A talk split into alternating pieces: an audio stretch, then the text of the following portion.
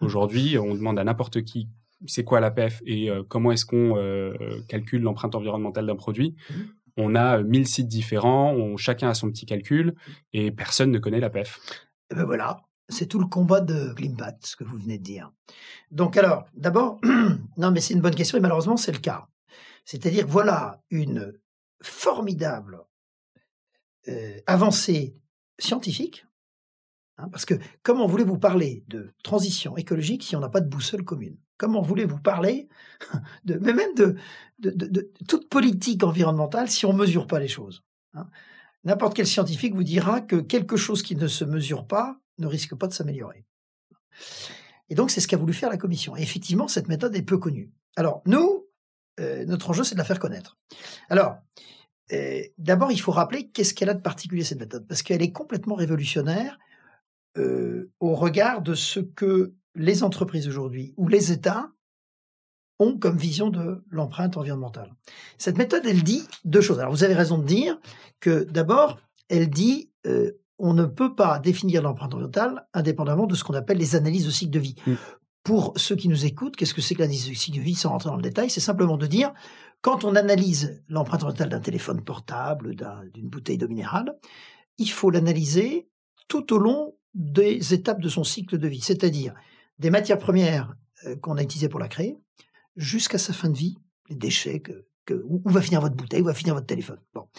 Ça, c'est des techniques que l'homme connaît depuis 20 ans, peut-être même plus. Hein. Mais l'ACV, il y a autant de résultats d'une analyse ACV que d'ACVistes. Mmh. voyez? Parce que chacun prend ses, ses, euh, ses conventions ou autres. Et donc l'Union européenne s'est dit, il faut qu'on prenne l'ACV, mais qu'on aille plus loin pour définir un cadre où tout le monde va mesurer de la même façon. Mais la commission a rajouté, enfin la commission, les, parce que c'est pas la commission qui a fait la méthode, la commission a créé le, le, contexte. Le, contexte et surtout le consensus scientifique. Donc elle a réuni des scientifiques, des acteurs industriels euh, et même des ONG hein, d'ailleurs et même euh, des représentants de citoyens pour euh, euh comment dirais-je concevoir une méthode qui avait pour objectif de faire si ce n'est l'unanimité, un consensus. Donc il y a la CV, mais il y a une deuxième chose qui est très, enfin trois choses, deux, choses qui est très importante, c'est qu'est-ce que c'est que l'empreinte environnementale? Mmh. Donc la question a été posée, mais qu'est-ce que c'est que euh, cette empreinte euh, Qu'est-ce que ça veut dire que euh, créer des dommages à l'environnement? Eh bien, la Commission a défini 16 catégories d'impact. Aujourd'hui, la plupart des gens qui parlent d'environnement vous diront l'environnement, c'est le score carbone. Mmh les émissions de CO2, c'est la même chose. Hein. C'est-à-dire euh, ce qui contribue au réchauffement climatique, ce qui est un enjeu majeur. Mais ça, c'est un des 16 une des 16 catégories d'impact de la méthode européenne PEF. Aujourd'hui, qui compte pour 75% de ce qu'on appelle le changement climatique ou la, ou la transition à parcourir, mais mmh. effectivement, il, y a, y a beaucoup d'autres sujets.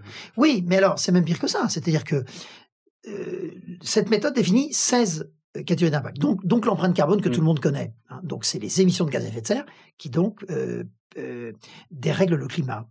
Mais il y a plein d'autres euh, polluants ou d'autres catégories d'impact dont personne ne parle jamais, mmh. ou tout le monde en parle, mais mélange avec les émissions de, de, gaz à effet de serre. Mmh. Je vous donne un exemple. Les particules fines.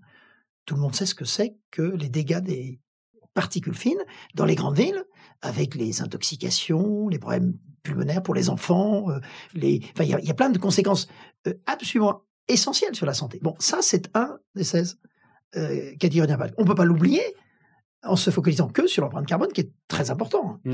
Mais il y en a d'autres, comme par exemple l'utilisation des ressources en eau, la pollution des eaux de rivière, la pollution des océans, l'utilisation des terres agricoles. Enfin bref, il y en a 16 comme ça. Mmh. Et alors, par rapport à ce que vous disiez, quand on ne parle que de l'empreinte carbone, qui est encore une fois importante, en moyenne, quand vous regardez, vous appliquez cette méthode à l'ensemble des produits de grande consommation, la part de l'impact carbone ne pèse environ que 30%. Donc si vous ne parlez que de l'empreinte carbone, vous passez à côté des deux tiers de l'empreinte environnementale. Donc ça, c'est le deuxième concept de cette méthode.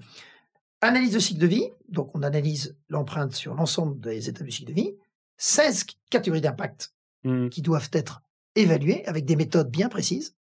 Et enfin, il faut pouvoir pondérer les. Parce que avec cette méthode, vous devez mesurer les résultats sur les 16 catégories d'impact. Et donc, ces résultats, vous avez donc 16 résultats. eh bien la méthode permet de pondérer ces résultats pour obtenir un score.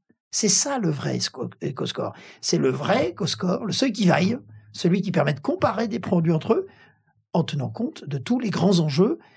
On pourrait le dire pour, pour être simple, tous les grands enjeux des dommages que crée l'activité humaine sur la planète. Voilà.